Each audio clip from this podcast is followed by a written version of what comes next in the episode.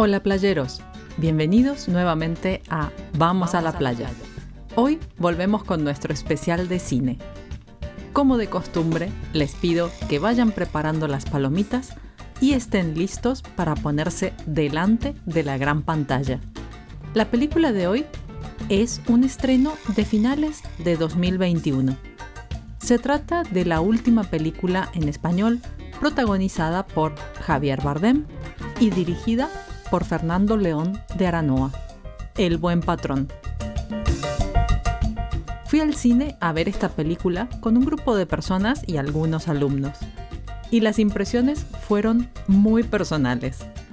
A algunos nos gustó mucho, a otros les pareció entretenida y a otros no los convenció del todo. Está catalogada como una comedia dramática, pero a mí me gustaría agregarle el adjetivo satírica. Me pareció una película con una crítica social muy refinada. Es cínica, irónica y tiene un humor ácido que particularmente me encanta. Fue nominada a 20 premios Goya y se alzó con 6 de estos galardones.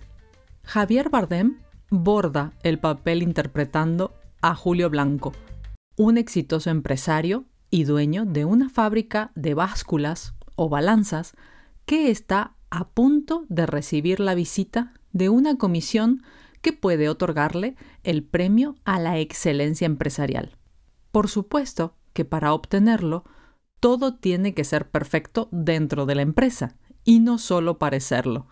Pero, como se podrán imaginar, esto no será nada fácil.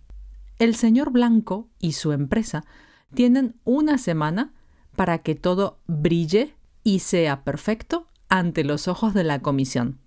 Él ha dirigido la empresa con prudencia, incluso en tiempos de crisis. Conoce a sus empleados por su nombre de pila y se refiere a ellos como su familia. Tanto es así que su propio lema es Tus problemas son mis problemas es el prototipo de lo que se entiende por un buen jefe y en consecuencia es muy popular. Claramente, Julio y su esposa Adela, que también regenta una boutique, gozan de una buena posición social. A pocos días de que llegue la visita de la comisión de evaluación, Blanco reúne al personal y les recuerda el lema de la empresa, trabajo duro, equilibrio y lealtad. Por eso les pide a todos que den lo mejor de sí para que todo funcione y les otorguen el tan deseado premio. El problema es que todo está perdiendo su equilibrio. Irónico para una fábrica de balanzas, ¿no?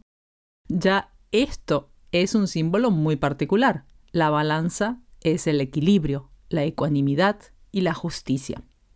Pero un trabajador ha sido despedido y protesta ruidosamente durante el discurso. Blanco lo expulsa de las instalaciones, pero José no tiene mejor idea que montar un campamento de protesta frente a la entrada de la empresa, y desde entonces exige públicamente su reincorporación. Luego está Miralles, un amigo de la infancia de Blanco y actual jefe de producción, que sufre una aguda crisis de pareja y está tan desconcentrado en el trabajo que confunde los pedidos y paraliza la cadena de producción. Solo hay una cosa que hacer, restablecer el orden y colocar la balanza en su posición, cueste lo que cueste. Pero nuestro empresario es en realidad un hombre que ayuda a sus empleados solo porque obtiene algo a su favor y no porque esté realmente interesado en ellos y su bienestar. Es un ser sin escrúpulos que está dispuesto a todo con tal de recibir el tan preciado trofeo. La película, según nos cuenta su director, empieza con un hecho real que le contó un amigo.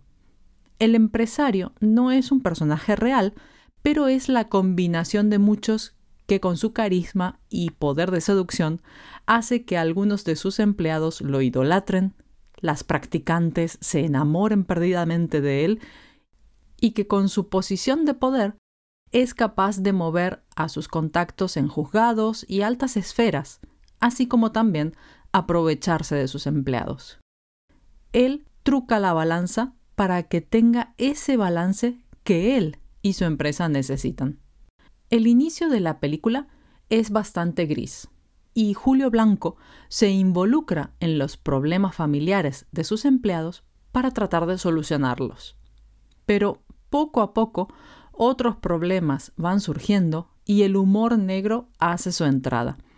Es una película muy bien equilibrada donde todos los personajes tienen un papel muy importante. Los secundarios son imprescindibles porque hasta los que no hablan son los que nos ayudan a ver a Blanco como lo que es. Lo vamos viendo a través de sus ojos, pero como espectadores también nos crea un tipo de empatía que hasta nos cae bien, porque nos podemos identificar en algunos aspectos y otras veces nos hace odiarlo porque son ese tipo de cabrones, perdón por la expresión, pero que siempre caen de pie y se salen con la suya. Da impotencia porque se ve la falta de oposición y denuncia por parte de los que están a su alrededor.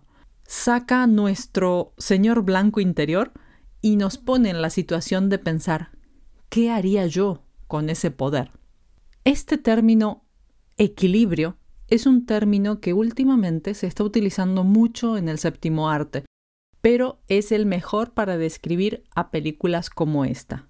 Tiene justamente un equilibrio muy bien logrado y eso es gracias a que el director es muy meticuloso y no solo mide los tiempos a la perfección, sino que equilibra entre la denuncia, el humor y el cinismo de manera excepcional. La película tiene un humor muy español, pero es muy comprensible en otras culturas. De hecho, está doblada a varios idiomas y el humor llega al espectador de igual manera. Refleja la vida de personas comunes, como la mayoría de nosotros. Toca temas como el despido, la lucha laboral, el abuso de poder, el engaño y la manipulación. Hay muchos mensajes dentro de la película. La balanza es sinónimo de justicia, pero muchas veces no funciona a la perfección y hay que manipularla para que dé el peso que se quiere. No dejen de verla y comentarme sus opiniones. Los leo. Recuerden que a través de la suscripción al podcast tienen la transcripción de este episodio, vocabulario y ejercicios en nuestra página web www.espanolvamosalaplaya.com, así como nuestros cursos online y los grupos de conversación. Los espero allí y nos encontramos en el próximo episodio. Un abrazo y adiós.